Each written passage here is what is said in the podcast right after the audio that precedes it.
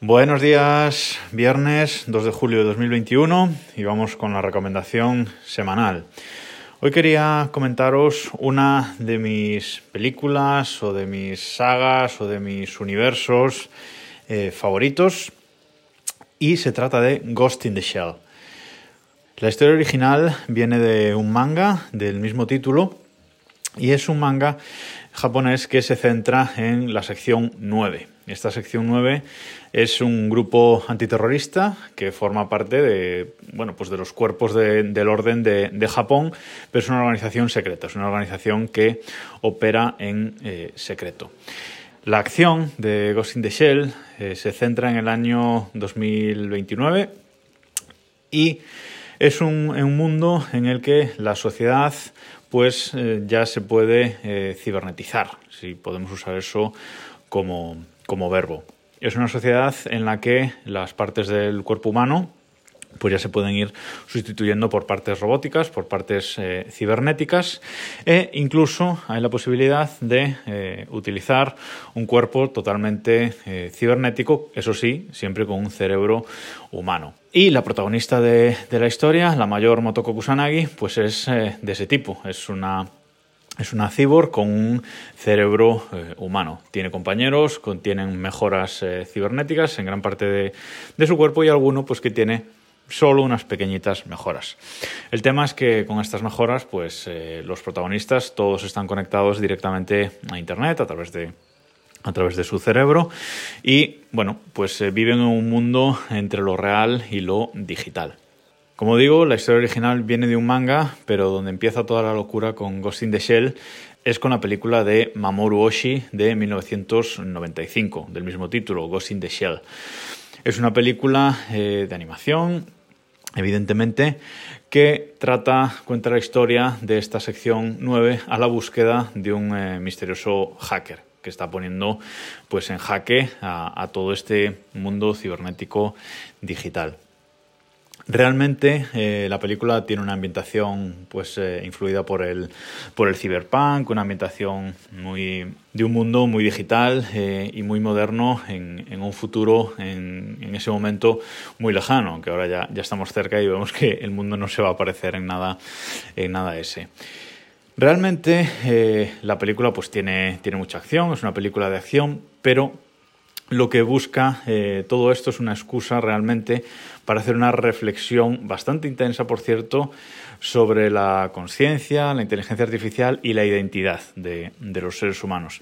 De hecho, ese, eh, ese título, Ghost in the Shell, eh, es como, si lo tradujéramos, sería pues como el fantasma en, en, la concha, ¿no? el fantasma en la cáscara, y se refiere, el fantasma, se refieren con eso al alma realmente de las personas, y la cáscara pues sería ese cuerpo que puede ser, eh, puede ser real, puede ser humano o puede ser cibernético. Eso sería un poco el sentido del, del título.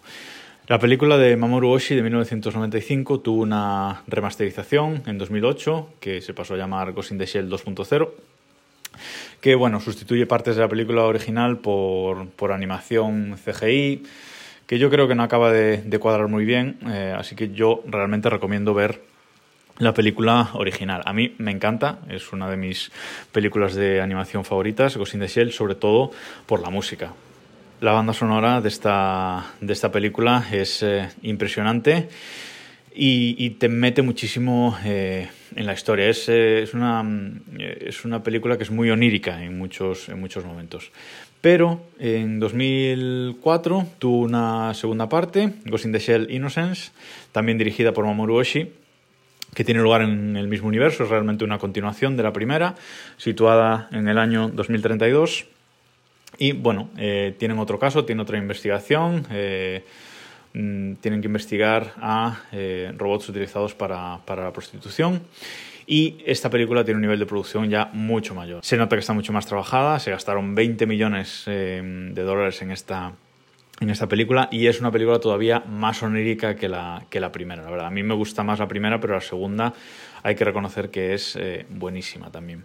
La película original y el manga original es en el, que, en el que se basaron los creadores de Matrix, los hermanos, ahora hermanas, Wachowski en su momento, para, para crear Matrix, mi película favorita.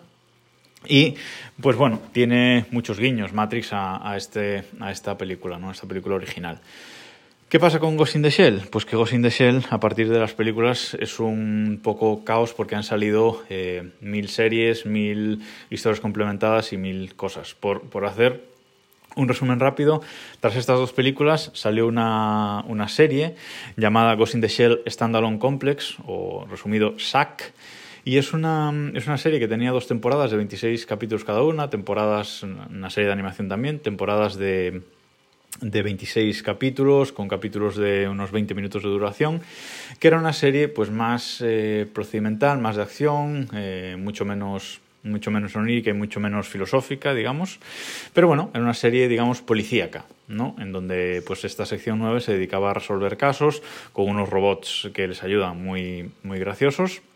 Es una, una serie eh, que salió de 2002 a, 2000, a 2004 y a mí personalmente me encantó también. Eh, es en otro, en otro tono, en otro, en otro estilo con respecto a las películas, pero dentro del mismo universo, con los mismos personajes y la verdad es que a mí me gustó muchísimo. Ahora, hace poco, Netflix ha sacado una, podríamos decir, tercera temporada de esta serie que se llama Standalone Complex 2045, SAC, pero es animación 3D. ¿Vale? Eh, hasta ahora las películas y esta serie eran animación clásica, animación japonesa clásica, anime, pero eh, Netflix ha sacado esta eh, tercera temporada con creo que 12 o 13 episodios y es animación 3D totalmente. No la he visto todavía porque la verdad es que mm, el estilo visual me echa bastante para atrás.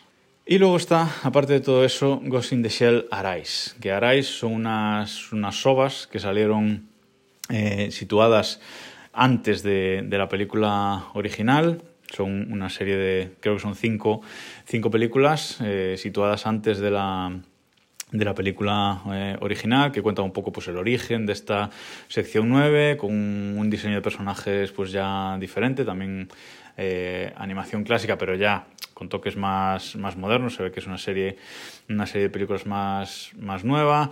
Pero salieron estas películas que luego fueron transformadas en, realmente en una, en una serie una serie titulada Arise Alternative Architecture o AAA, que es como se suele resumir, pero la última OVA se publicó después de que, de que acabara esta serie.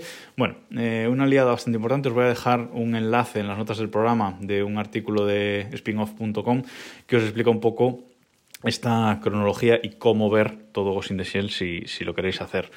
Además, eh, está luego la película de acción real de, 2017, la película protagonizada por Scarlett Johansson, que a mí personalmente es una película que me gusta, pero no la relacionaría con eh, todo el, universo de, de, animación. Realmente es algo que creo que hay que pensar y ver aparte, es una película inspirada en Ghost in the Shell, pero para mí es algo diferente. Es una película, como digo, que no está mal, pero siempre que pensemos en que no está intentando adaptar la película de 1995.